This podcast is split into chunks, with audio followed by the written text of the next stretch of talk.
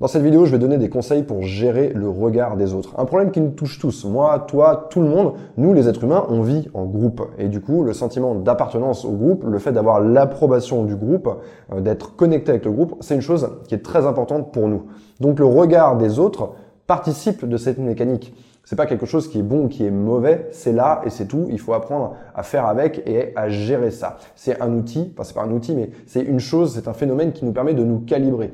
Je regarde les autres, je vois si je suis dans les clous et ça me permet d'ajuster mon comportement, savoir si je suis en train de sortir complètement, de péter un câble, de péter un fusible. D'ailleurs, on voit les gens qui ont pété un fusible, ils n'ont pas cette problématique du regard des autres. Ils peuvent se balader dans la rue, uriner à tout moment, parler aux étoiles, il n'y a absolument aucun problème. Et je n'ai pas envie que tu te soustrais complètement euh, du regard des autres et que tu en arrives à uriner partout dans la rue. C'est pas l'idée. L'idée, c'est d'être capable de faire ce que tu as envie de faire malgré le fait qu'il y ait des personnes qui te regardent. Quand est-ce que le regard des autres est le plus pesant pour nous? Eh bien, c'est très simple. C'est dans les situations qui sont nouvelles pour nous. Et plus particulièrement, les situations dans lesquelles nous n'avons pas la maîtrise. Donc, il y a quelque chose de technique à faire, de difficile. Parce que si je te dis la première fois que tu vas acheter le pain, j'ai peur du regard des autres, ok, j'ai un peu peur du regard des autres, mais c'est pas quelque chose techniquement qui est très compliqué. T'es pas en train de, faire une performance devant des gens. Maintenant, un exemple euh, qui nous parle tous, le regard des autres quand tu dois danser pour la première fois. Moi, quand j'avais 12-13 ans, d'organiser des booms, et donc tu te retrouves devant tous tes potes à devoir faire quelque chose qui est difficile, qui demande euh, de la pratique, de la dextérité, un peu de technique, et tu sais que tu as l'air con. Donc du coup, le regard des autres a une grande importance pour toi. Un deuxième exemple, c'est un prof à son premier jour de classe. Il va se retrouver euh, dans une situation qu'il ne connaît pas, avec des élèves qui vont le, juger. C'est une situation à laquelle je peux m'identifier parce que quand j'étais étudiant, j'étais pion dans un lycée. Donc je me suis retrouvé avec une classe de seconde devant moi, avec cette problématique de... Voilà, enfin déjà, j'avais 30 personnes qui me regardaient, et en plus, il fallait avoir l'autorité, et en plus, il fallait se faire respecter, etc. etc. Donc c'est quelque chose qui va nous stresser, d'avoir tous ces gens qui nous regardent. Maintenant, tu prends ce même prof euh, dix ans après, le mec, euh, il arrive devant sa classe, il te fait un stand-up.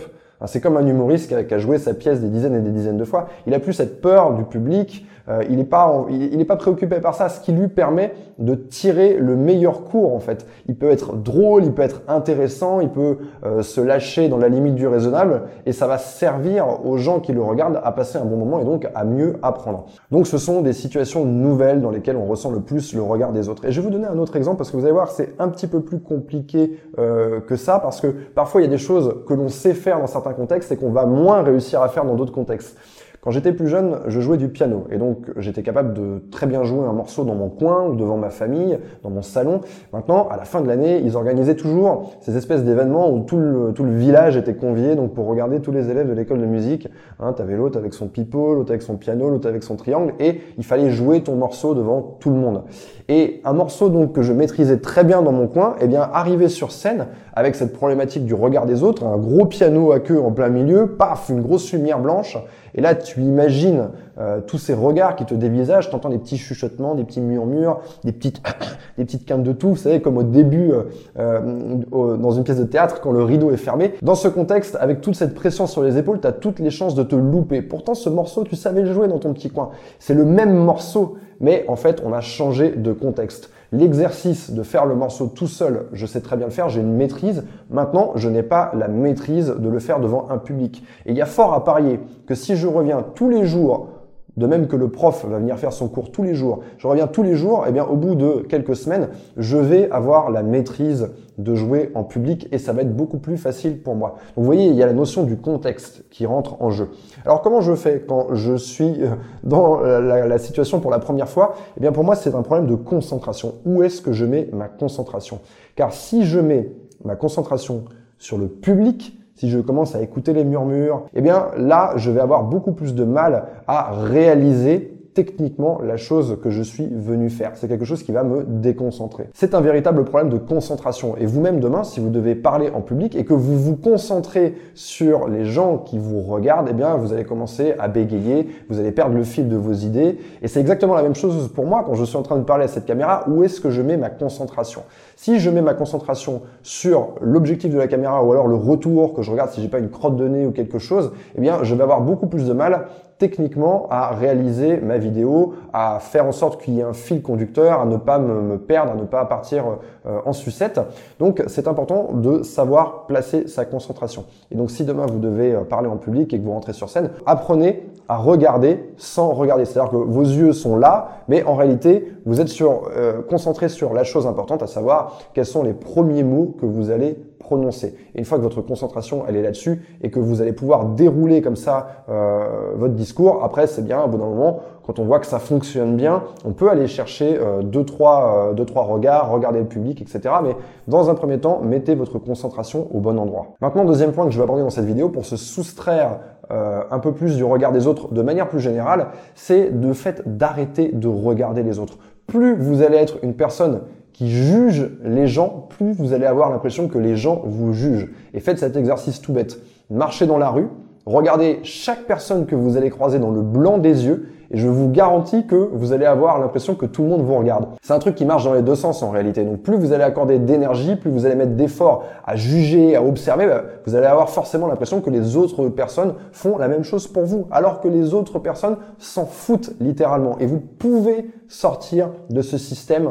Euh, il suffit d'arrêter d'être soi-même cette personne qui, qui juge, qui valide, qui approuve et qui désapprouve. Donc sortez un petit peu de cet exercice et vous allez voir que le, poids du regard des gens, le poids de la vie des gens va avoir de moins en moins d'importance à vos yeux. Troisième point pour finir cette vidéo, et ça va me permettre de reboucler avec ce que je disais au début. Vous vous souvenez, je vous disais que le regard des autres, il est là et qu'il faut faire avec. On peut le voir comme quelque chose de négatif, et la plupart des gens qui vont regarder cette vidéo ont sûrement cette problématique, c'est-à-dire qu'ils ont la sensation que le regard des autres les empêche de réaliser quelque chose qui est important pour eux, les empêche d'atteindre leur objectif, mais on peut utiliser le regard des autres comme quelque chose de positif. Et je vais vous donner un autre exemple.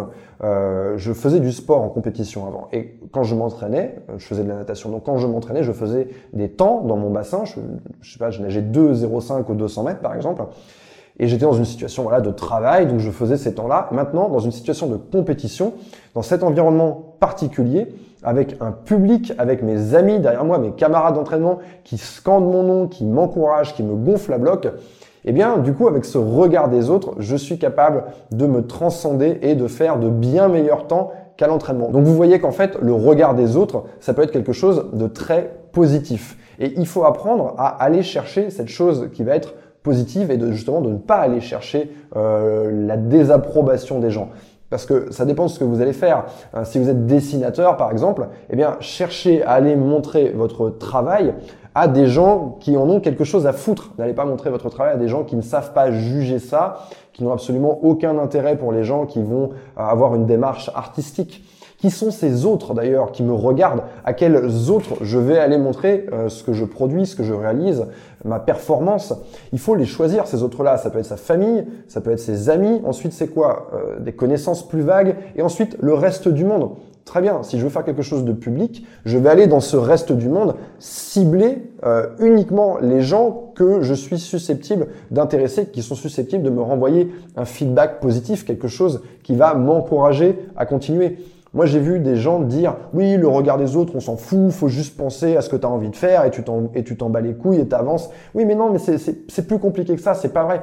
Moi, par exemple, si je fais des vidéos et que je vois que je n'arrive pas à toucher cette partie de personnes qui en ont quelque chose à, à foutre justement et que ça intéresse, au bout d'un moment, je vais me démotiver, je vais arrêter. Donc pour moi, c'est important d'aller chercher le regard des autres positif, de ne pas aller chercher celui qui est négatif, mais en même temps de d'essayer de voilà d'avoir cet esprit d'émulation, de rencontrer des gens qui font un peu la même chose et de se trouver encouragé. De même que quand vous allez parler en public, eh bien vous allez naturellement dans votre audience chercher la personne qui va avoir une écoute active et qui de manière non verbale va vous encourager et va vous donner un feedback positif.